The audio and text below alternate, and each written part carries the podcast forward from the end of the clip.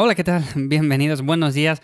Esto es Lifters, hoy es jueves, último programa de la semana y hoy ya sabéis que os dije ayer que principalmente lo íbamos a hacer pues de preguntas que me llegan a Instagram acerca de pues entrenamiento, eh, salud, alimentación, cualquier tipo de cosa, ¿vale? Es un poco tema libre por así decirlo, pero son preguntas que me llegan principalmente ahí.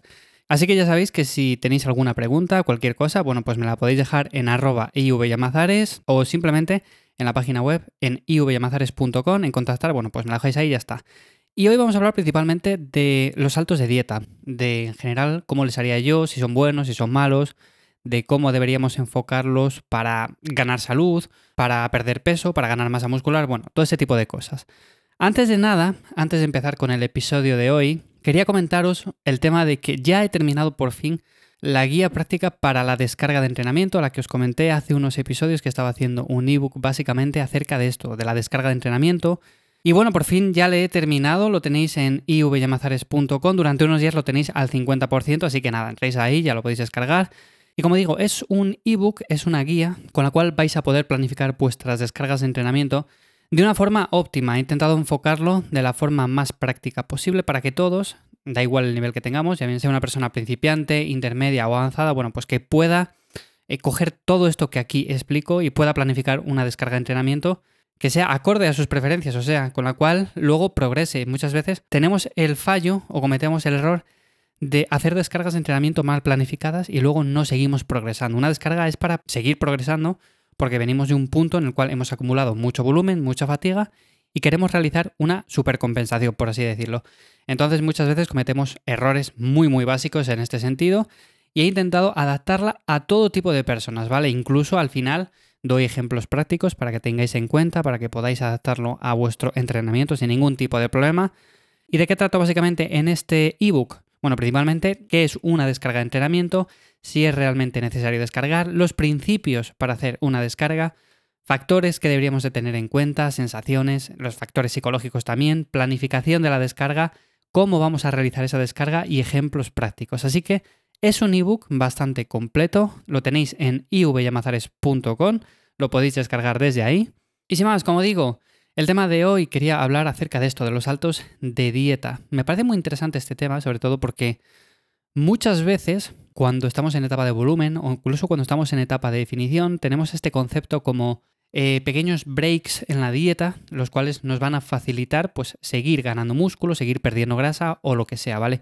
Y yo creo que esto en cierto sentido es verdad, pero muchas veces lo enfocamos mal porque pensamos que esto tiene que hacerse de forma sistemática durante todas las semanas. O sea, los saltos de dieta, a mi modo de ver, son buenos en general, lo que pasa es que hay que adaptarlos o hay que hacerlos según vengan las circunstancias. O sea, por ejemplo, si yo tengo un evento o tengo, por ejemplo, una comida familiar o una cena fuera de casa o lo que sea, que justamente coincide en una etapa en concreto, bueno, pues simplemente sales, es un salto de dieta normal, lo ajustas y ya está. O sea, lo ajustas en el sentido de que la haces y ya está. No quiero decir que vayas y cuentes calorías. De esto hablamos ahora más adelante.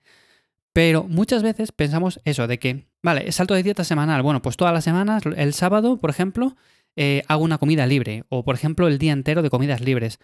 Bajo mi punto de vista, esto no es un buen enfoque, porque muchas veces entonces quiere decir que lo que estamos haciendo a lo largo de la semana es algo que no nos gusta. O sea, no nos gusta ni comer de esa forma, ni nos gustan los alimentos que comemos, o nos genera mucha ansiedad y luego el fin de semana intentamos compensarlo con comida un poco más procesada, un poco peor. Bueno, en este sentido, creo que es un error. Entonces, bajo mi punto de vista, yo lo haría de esta forma. O sea, los saltos de dieta simplemente son buenos, generan, pues al final, adherencia y hacen que podamos llevar una vida social mejor que si, por ejemplo, eh, tenemos un evento en concreto y decimos, no, no puedo comer porque tengo que comer mi tupper de arroz con pollo o lo que sea. Bueno, pues en este sentido mejora nuestra calidad de vida. Pero como digo, esto si son cosas que te vienen porque sí, porque están así sin planificar. O sea, no quiere decir que planifiques tú todas las semanas, el sábado en concreto, el domingo, el viernes o el día que sea, un salto de dieta porque sí, sin más. Bajo mi punto de vista, esto no es un enfoque demasiado correcto.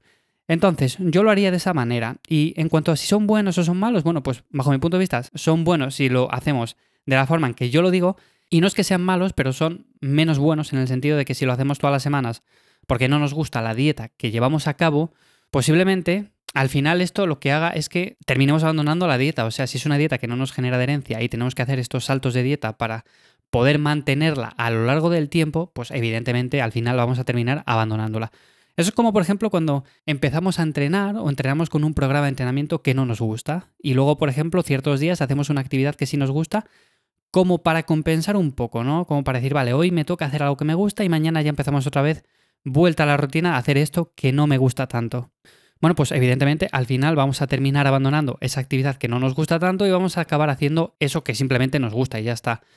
Entonces, ni son buenos ni son malos, quiero decir, son algo que al final hace que tengamos más adherencia y que podamos llevar un estilo de vida un poco más saludable, mejor. O sea, no que estemos tan encima de la comida, ni de comer cinco o seis veces al día, ni de llevar los tuppers a todos los lados, ni de, por ejemplo, un sábado en concreto tienes una comida, un viernes o cualquier día de la semana, bueno, pues simplemente haces un salto de dieta y ya está.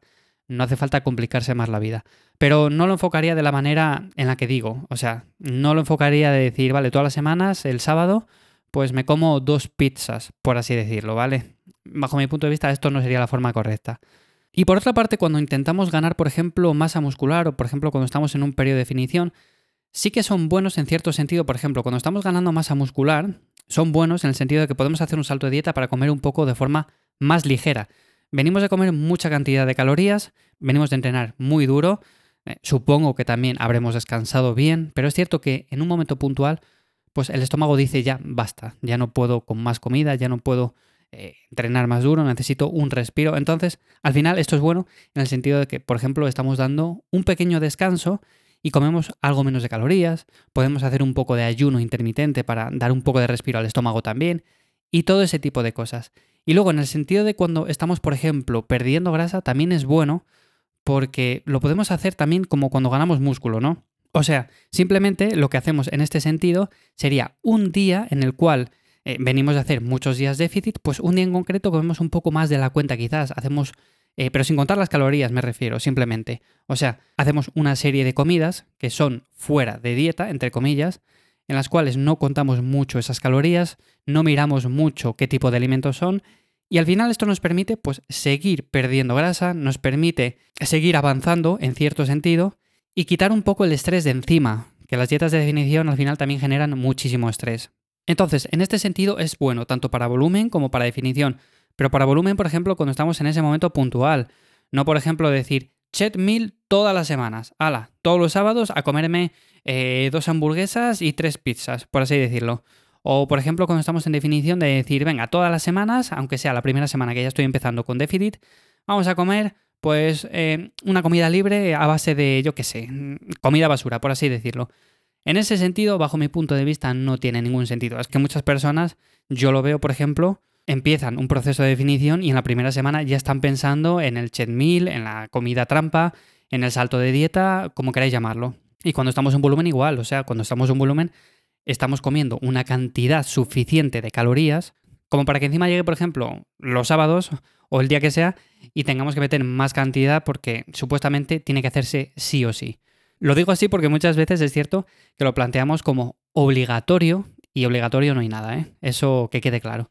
Así que simplemente eso, muy resumido, evidentemente, pero si tenéis algún tipo de duda me la podéis dejar en arroba ivyamazares tanto en Twitter como en Instagram. También ando por TikTok subiendo algún vídeo. En ivyamazares.com tenéis el formulario de contactar para dejarme también dudas, preguntas que contestaré en siguientes episodios. Y sin más, espero que te haya sido de ayuda y que te guste este tipo de episodios. Nos escuchamos muy pronto y que paséis un buen fin de semana. ¡Chao!